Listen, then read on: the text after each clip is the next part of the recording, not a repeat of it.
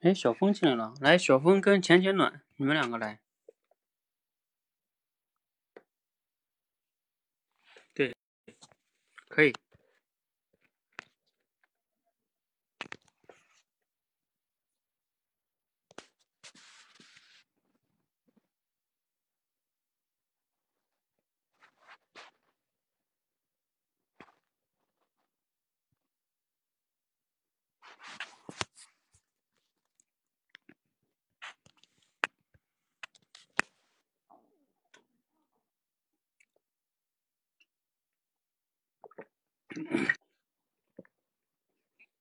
来，那个前前暖，你再连一下。有空连。对，下边那个电话。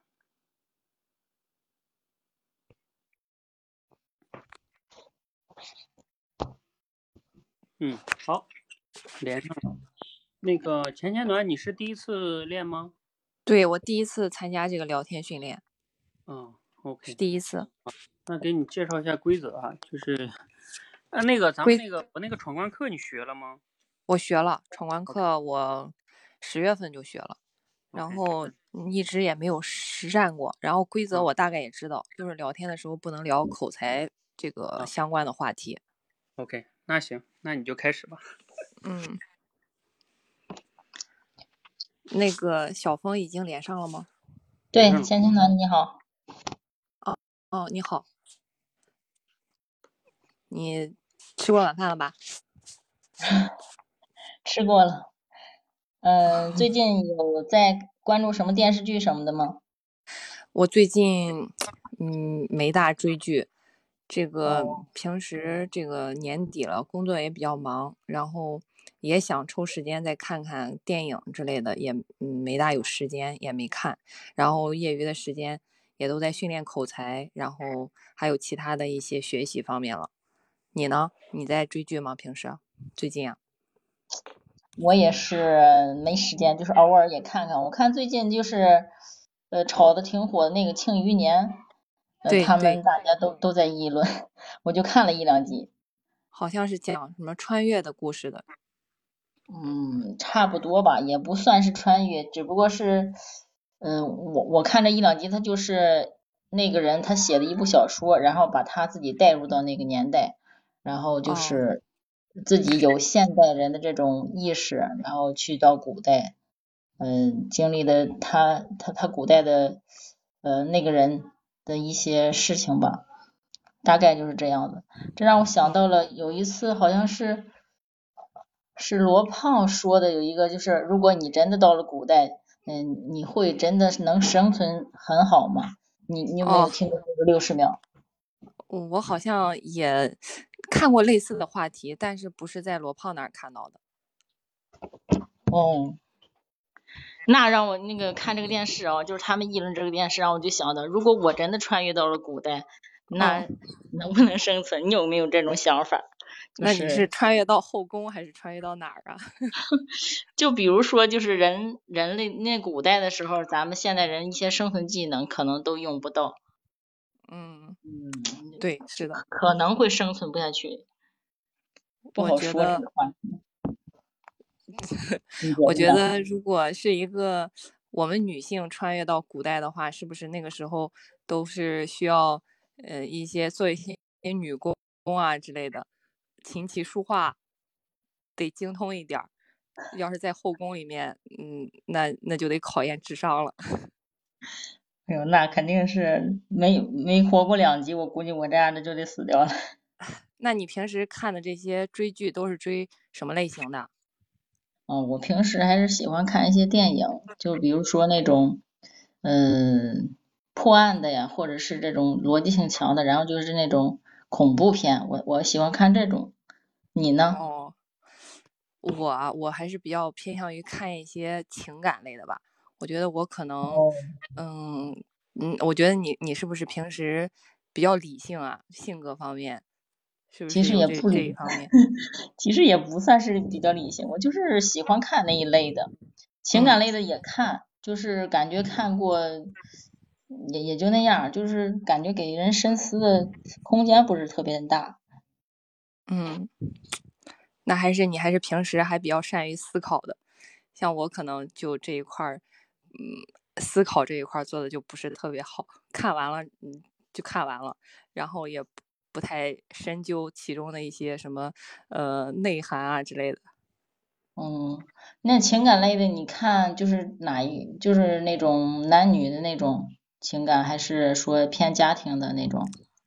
对，我原来好像我记得看的那个《来自星星的你》，就是呃韩韩剧有一个，我不知道你有没有看过，我就比较喜欢看那种类型的。哦，韩剧，我我不太喜欢韩剧，不过我觉得韩剧还是挺浪漫的，就是我觉得在很小的时候看过那种《浪漫满屋》，好像是。嗯。嗯，你那个平时除了追剧以外，还有其他的娱乐的项目吗？就没有其他的了，这也没有太太多的时间，就是追剧还是不太限制时间。你呢？你有什么爱好呢？嗯，我原来还经常去会去练练瑜伽之类的，然后现在也嗯没有坚持下来。是吗？他。嗯，看来咱俩还是有共同的。我去年就是坚持了几个月的瑜伽，然后后来那个瑜伽教练不干了，然后我又没有 没有那个找到合适的地方，我就一直的就是垮掉了，然后没没有去没有去坚持。我觉得这个还是得发展一项这个业余爱好，这个娱乐方面的。像我们单位最近在搞年会，然后每个人就是。最好都要出一个节目，然后像我这样的就没有什么特长，然后也没有什么娱乐节目可出的，然后就比较尴尬。那你那你怎么打算的呢？有有什么打算？这不是每个人都必须出？如果嗯，那实在没有的话，呃，去年是表演的朗诵，就是这种大家都可以做的这种节目，然后今年。嗯，几个人，然后嗯，联合出了一个节目，就是快板书，然后也是比较容易的。快板书是不是要求得会打快板啊？呃，快板就练练就可以了嘛，就可以可以上了。确实是。自己感觉这个，嗯，特长这一块儿，可能以前也没有注意发展自己的这种娱乐的项目，就感觉不太不太好。确实是没有没有一项特长，这很难在这个就是咱们这个社交当中啊，就是有吸引住别人的那个点吧。我我本身我也是这样，没有什么特长，然后就特别注重孩子的这种特长，让他们学各种的这个班儿啊。哦，那 你孩子孩子现在在学什么？哪些项目？嗯，有学画画，然后街舞。男孩吗？啊，对，男孩。哦，男孩学这个街舞还是挺好的。嗯，孩子这个他也愿意学吗？你是遵从他的意愿呢，还是你来给他安排的？呃，一开始就是带孩子试课，试完课之后说他学嘛，他就征得他的同意，他说他挺喜欢的。上了一段时间之后，就接着给他续费，续了一年的。他说他他行，但是现在他我我估计已经过那个疲惫期了，就是那个喜欢的那种那那种时期了，就是不太喜欢。他就说他不想去了。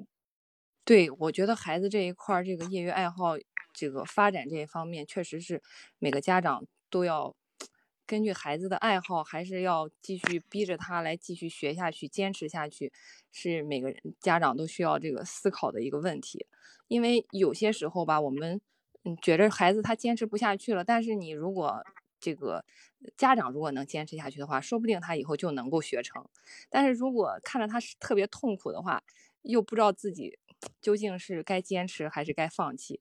我觉得这一块是是挺挺的为难的。我的孩子也是，然后学钢琴现在也不太愿意再坚持了。我也不知道究竟是应该让他再继续学下去呢，还是 还是怎么办？现在他也不愿意学了。哦，那你是你想以后怎么办呢？咱俩看来处处在这个呃阶段的问题都都比较一致啊。对，不过呢，他还是有愿意学的，就是美术、画画这一块儿他还是挺愿意学的。就是钢琴他不太愿意学了。我觉得我还是想遵从他的意愿来。哦，他们这他这两项那个特长都练了多长时间了？嗯，钢琴学了两年了。钢琴两年，美术也差不多是两年了，画画这一块儿也是两年了，差不多。那看来他就是对你你家可能就是对画画比较感兴趣，可能对钢琴就是兴趣比较淡一点。可能自己练了也没有什么太大的成就感吧。然后嗯，就是画画这一块儿，嗯，他自己觉着画的蛮好的，可能自己自己有成就感，就愿意想学下去。你们呢？你们那个跆拳那个街舞练的怎么样？他他反正跟着那个老师跳的也也挺好的，就是在家从来都不练，只在舞室练或者演出的时候练，平常不练。可能是需要一定的氛围，如果自己在家练的话，也不是太方便，是不是？其实我觉得也不是啊，就是前段时间我就是带他他们这个呃他们这个学校呗，带那个去参加这个天津的这个校园街舞大赛，我去。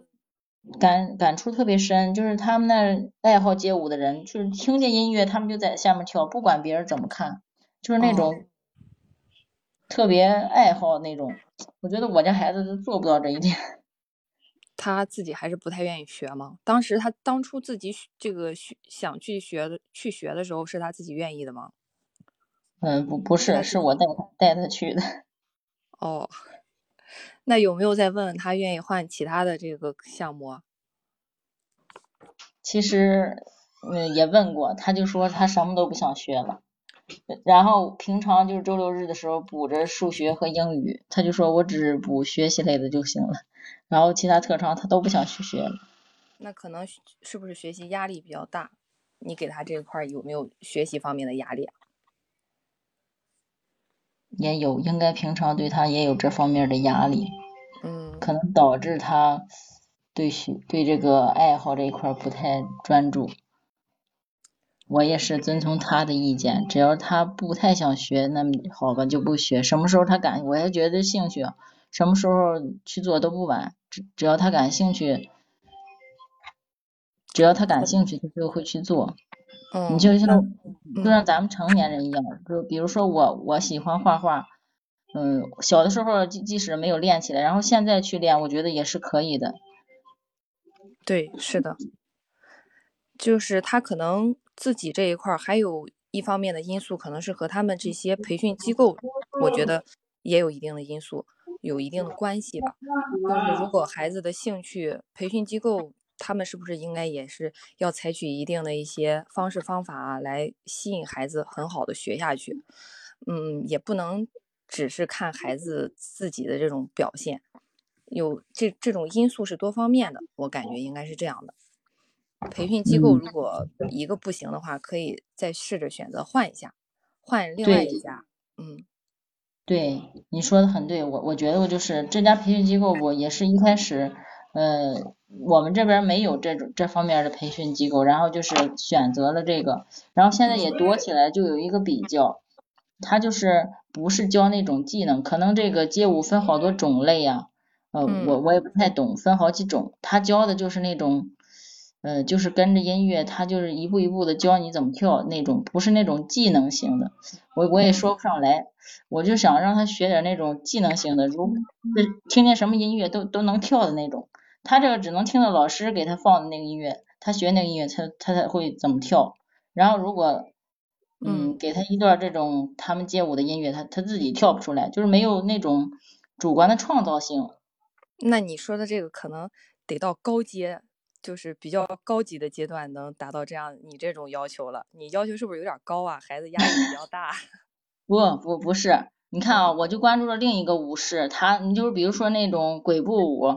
他就是人家就是那个放着音乐你就随意的跳，就是那种的。对，如果能达到那样的话，那我估计他也会坚持下去的了。可能吧，这个也也可能跟平常和孩子那个交流有点少，就是也可能没有更深的问他。有没有参加过什么组织过演出啊之类的？参加参加演出，可能也能激励激励他。有演出。他们每年每每每每半年都有演出，嗯，这个是确实是挺为难的，究竟是继续学呢，还是就放弃了？我反正我身边的一些做家长的也都有类似的困惑，我们也讨论过，最终大家还是想选择的就是遵从孩子的意愿，毕竟如果是过分勉强的话，对他的这个成长也不是一件好事。对我我也认为，我也这么认为。但是你转念一想，如果不给他培养一种，就是他自己不不自己呃练一种技能的话，以后在社会上就是真的很难，就是特别那个出类出，就是那个。是的呀，让别人简单的就是就是像我现在这种局面，在单位稍微需要演出、需要表演了，就。无所适从，很尴尬。对，这就是 怕孩子经历自己曾经经历的一些尴尬和一些那个场面，就是怕他以后遇到咱们类似的这种，就不知怎么办，所以就让他想想让他学一一下特长。嗯，我觉得好多家长都是抱着这种观念。对，也有的家长吧，他就觉着孩子学习好，然后发展一项体育锻炼。就是运动方面的也可以，很多男孩子都会去选择什么跆拳道训练跆拳道之类的，也挺好的，锻炼锻炼身体，也对，也能够发展成自己的兴趣。是，咱们这样先到这里。嗯，来吧，你俩先先前阶段先说说。嗯，就是说感受吗？教练，就是说你俩聊下来之后。嗯，有什么感受啊？就也可以给对方反馈一下，也可以说一下自己哪里做的好，哪里做的不好。嗯，可能我觉得我是不是问的比较多，然后嗯，自己自己讲的呢也没有特别深刻的内容，还是比较浅显。就是我觉得小峰嗯说的，我觉得他说的比我比我好。具体的我有点紧张，然后也没有特别的觉察到什么。嗯，行，小峰说说有没有补充？嗯，就是我们俩一开始就是从自己的这种，从从那个电影话题开始聊起，从自己的兴趣爱好，然后聊到孩子的兴趣爱好，又聊到就是家长怎么面对，就是孩子不喜欢学，然后又想让他学一份技能。我觉得这个话题应该是不是可以更加深入的聊下去？这样就就就更好了。嗯，OK。嗯，还有补充？还有其他吗？别的没有了。嗯。嗯，我觉得是这样啊，就是说，像前前暖，因为是第一次聊呢，然后呢，你们整体上这个聊天中还不错的是说，基本上就是我们说的回应里边那些。呃，不好的点，你们基本上现在不怎么犯。嗯，我在我看来就是说不犯回应中那些，比如说教育对方啊，是吧？人家讲大道理啊，这以前小峰比较容易犯，是吧？嗯，那那那其实这个就算合格，嗯。然后就是你们顺畅的可以针对一个话题，就是大家也聊的也没有什么对方彼此不爽的，然后就是这么聊聊下去。可能生活中也就是这样，对吧？两个人。聊到了孩子，然后哎呀，你说说我说说是吧？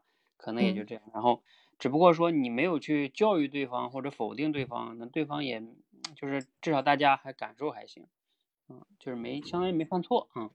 那如果说就像你们说的，嗯，就是说可能感觉没聊深入哈。其实这个深入呢，啊，你们在聊的时候我也在思考哈，就是这个就确实和我现在的认知哈，对这件事情就是聊天这个事儿的认知。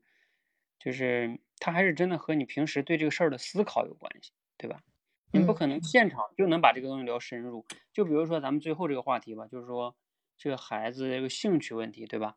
你说他学好几项，然后学了一一年、半年、两年，然后就开始不想学了，然后呢，这个时候该怎么办，对吧？嗯，就是说，总之就是关于孩子兴趣，嗯，学一项兴趣，培养一件培养一项技能这件事儿。嗯，他无论从时间的维度，还是从这件事的这个，就是我说的点线面体嘛，对吧？就是纵向来说，或者说从这个兴趣到你们又延伸到说我们未来进入社会，是吧？那这个兴趣到底对我们的意义有多大？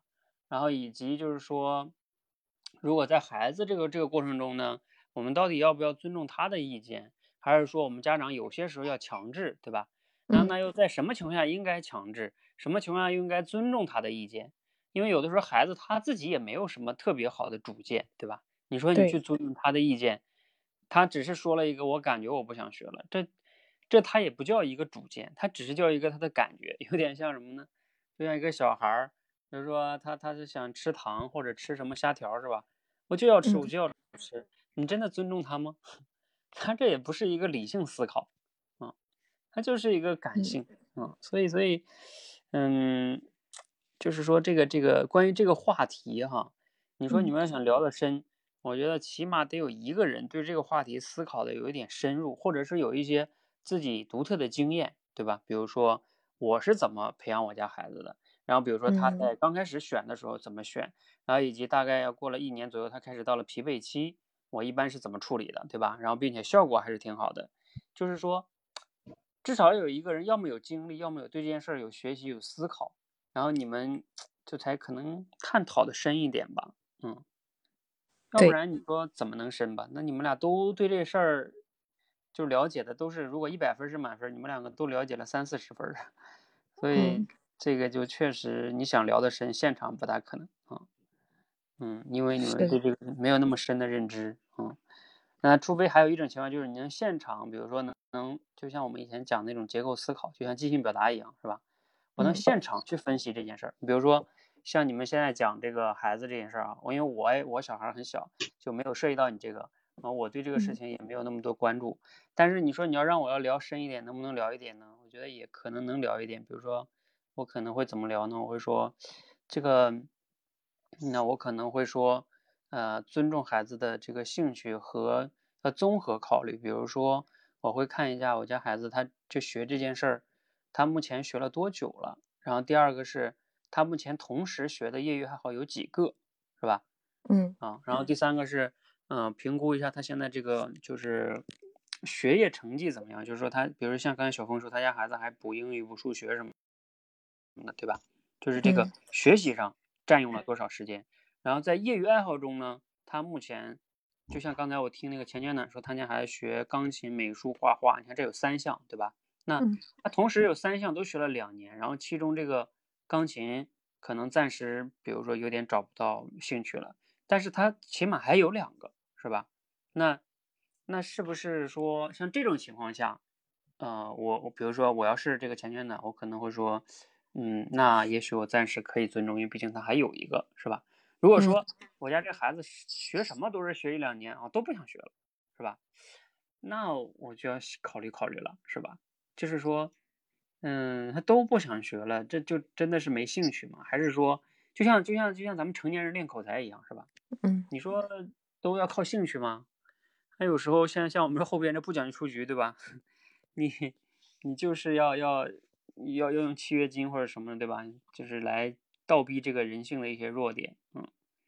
所以嗯就是你对对这种话题，你看，其实我刚才分析的问题就是用这个要素法，然后你要去看看一共有几个因素，让这几嗯个因素呢综合的去分析之后，然后可能每一个孩子的情况不一样，是吧？然后，呃，我的建议是什么？如果孩子要听从孩子的建议是，我觉得你们要培养孩子什么，就是他要说出他的理由，就他要，比如说他嗯要学或者他不学的理由是什么，不能说我就是觉得我不想学了，没理由啊。因为这个没理由啊，它就是一个怎么说呢，就像一个主观感想似的，这个也不利于一个什么孩子的一个做主有主见。就是我们说一个孩子，他其实你要想尊重他的意见，起码他的意见要要要有点推理性吧，是吧？啊，要能说出点一二三来，他他起码很理性的思考了一下这件事儿，然后你能培养他这种这种习惯，就是说他要做一件事和他不要做一件事，你都要给我说个一二三来。啊嗯就这个过程很重要，就是做决策这个过程很重要，而不是一拍脑子我不想学了，我又想学那个，这个这个这样的话，他这种习惯也不太好，是吧？是的。嗯嗯，那我想再问一点，教练，就是说，如果在这个比如说现实这生活中，两人在聊的话，两人就像我和小峰这样，对这个事情都没有什么深入的看法，那我们就是不要再继续聊下去了，再换一个话题。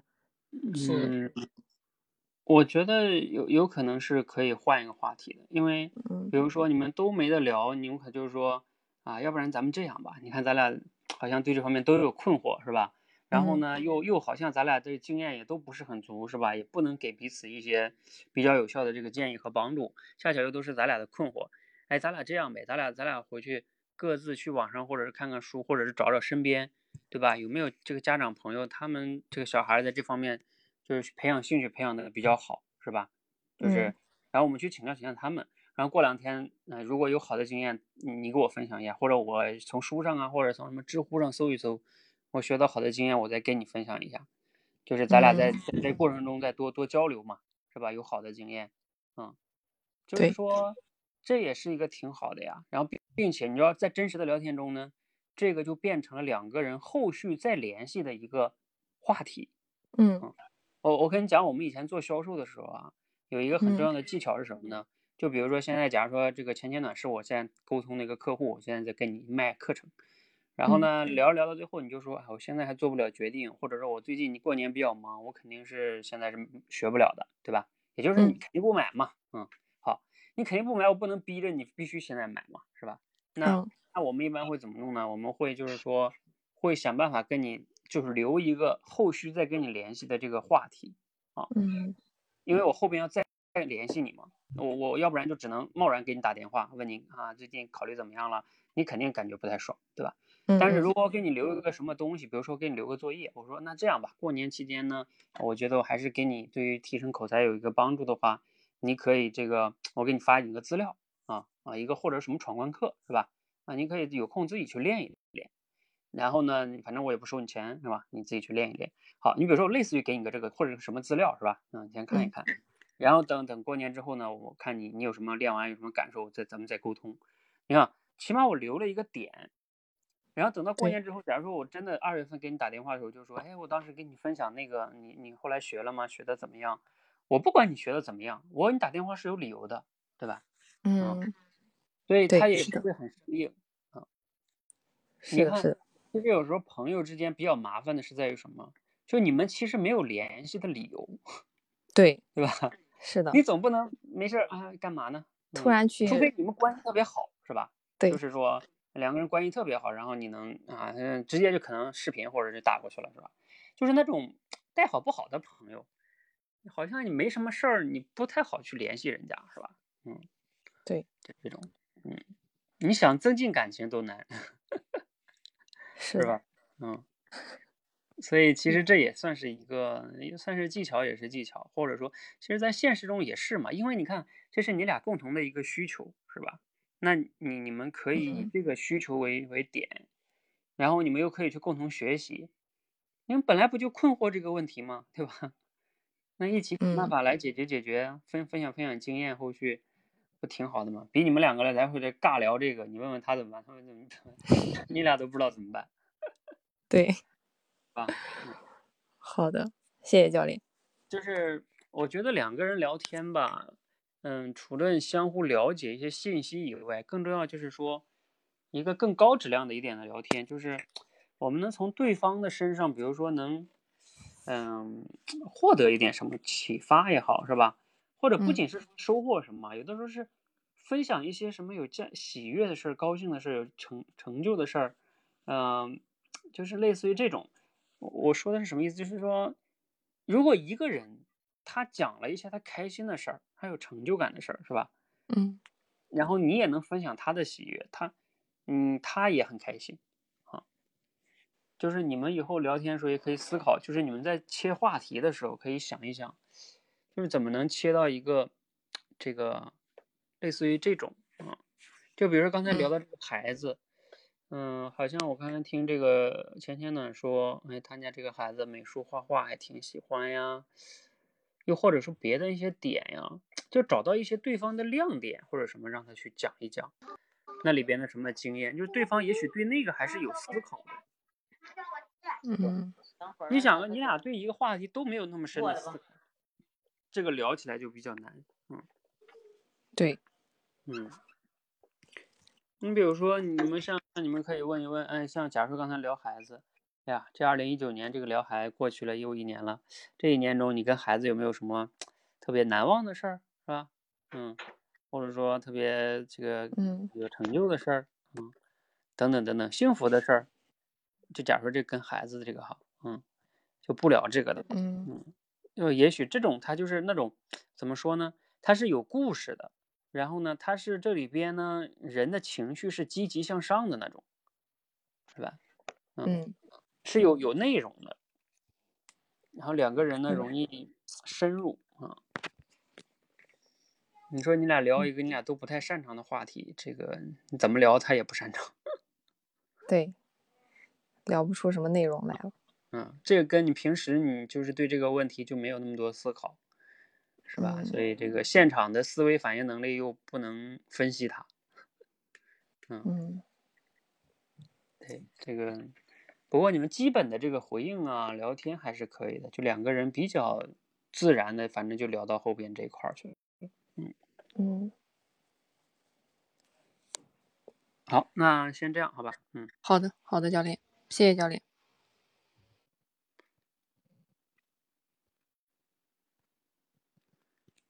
啊，小双进来了。